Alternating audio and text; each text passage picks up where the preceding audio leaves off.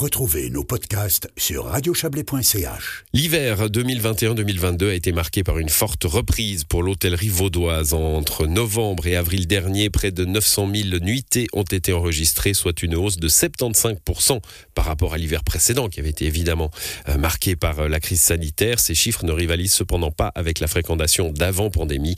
Ils restent de 20% inférieurs comparés à ceux de 2019. On va les évoquer rapidement avec vous, Alain Becker. Bonsoir. Bonsoir. Vous êtes directeur d'hôtellerie vaudoise. Alors ces chiffres nous ont été livrés par euh, euh, le service de statistique du canton. Ils euh, montrent, on verra les nuances dans un instant, hein, mais ils montrent clairement que la pente est en train d'être remontée et que les affaires reprennent. Oui, alors vous savez que la, la branche a vécu deux années extraordinairement difficiles, donc on a véritablement quasiment touché le fond du puits. Nous sommes en train de remonter euh, l'échelle marche après marche, mais on n'est pas encore totalement sorti du puits. Hmm, alors, euh, je, le disais, on entre dans les nuances. Hein. On n'est pas égalité, et ça, ça fait longtemps qu'on le dit, y compris pendant la pandémie d'ailleurs, hein. euh, entre une hôtellerie urbaine, peut-être là un peu pour les congrès, c'est le cas notamment à Lausanne et sur la Riviera, par rapport à une hôtellerie purement touristique, les Alpes vaudoises, qui elles vont mieux. Oui, alors si on, prend en considération les, chiffres du mois d'avril, on se rend compte qu'effectivement dans les Alpes baudoises, la saison d'hiver a été bonne, mais c'est le cas partout dans, les Alpes euh, en Suisse.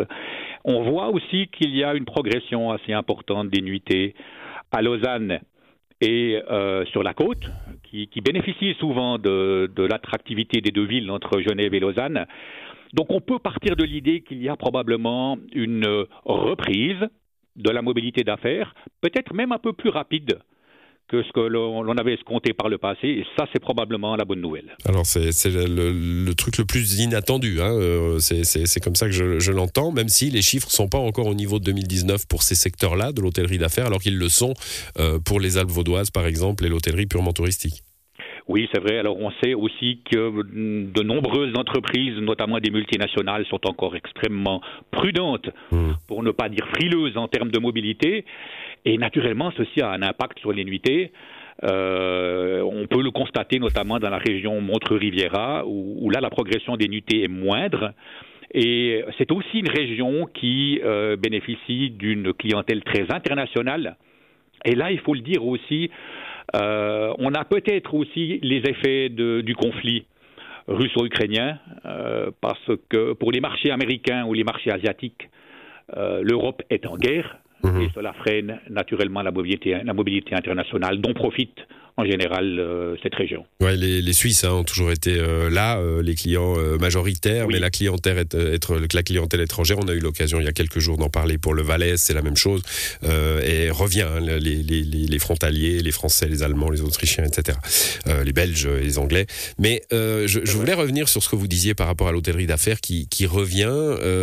Est-ce qu'il y a une réflexion sur sa pérennité à ce, ce type d'hôtellerie-là? Parce que pendant la pandémie, ben, on a aussi appris que des colloques, ça pouvait se faire en visioconférence, euh, que, euh, bah, que la question climatique maintenant, euh, de déplacer des gens à l'international pour se voir pendant un ou deux jours est, mise en question.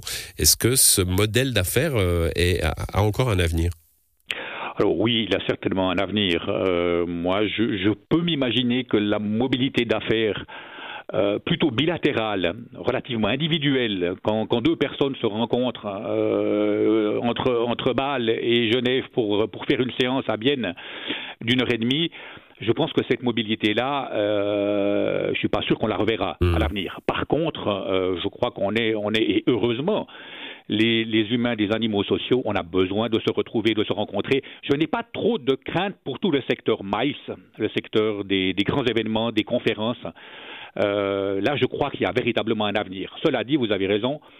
Euh, nous menons une réflexion au sein même de, de l'ARH, de notre association, avec la HESSO, euh, Tourisme Assière, avec l'école hôtelière de Lausanne et d'autres partenaires. On mène une, une réflexion sur l'avenir euh, des hôtels d'affaires en milieu urbain. Bien, bah merci euh, à vous, Alain Becker, d'être venu commenter ces, ces, chiffres, qui sont des, des bons chiffres, hein, même si on a, on a fini par, par des inquiétudes, euh, qui sont des bons chiffres pour... La direction est la bonne. Voilà, la direction est la bonne. Merci à vous, en tout cas, d'être passé dans cette émission. Bonne soirée. Merci de même.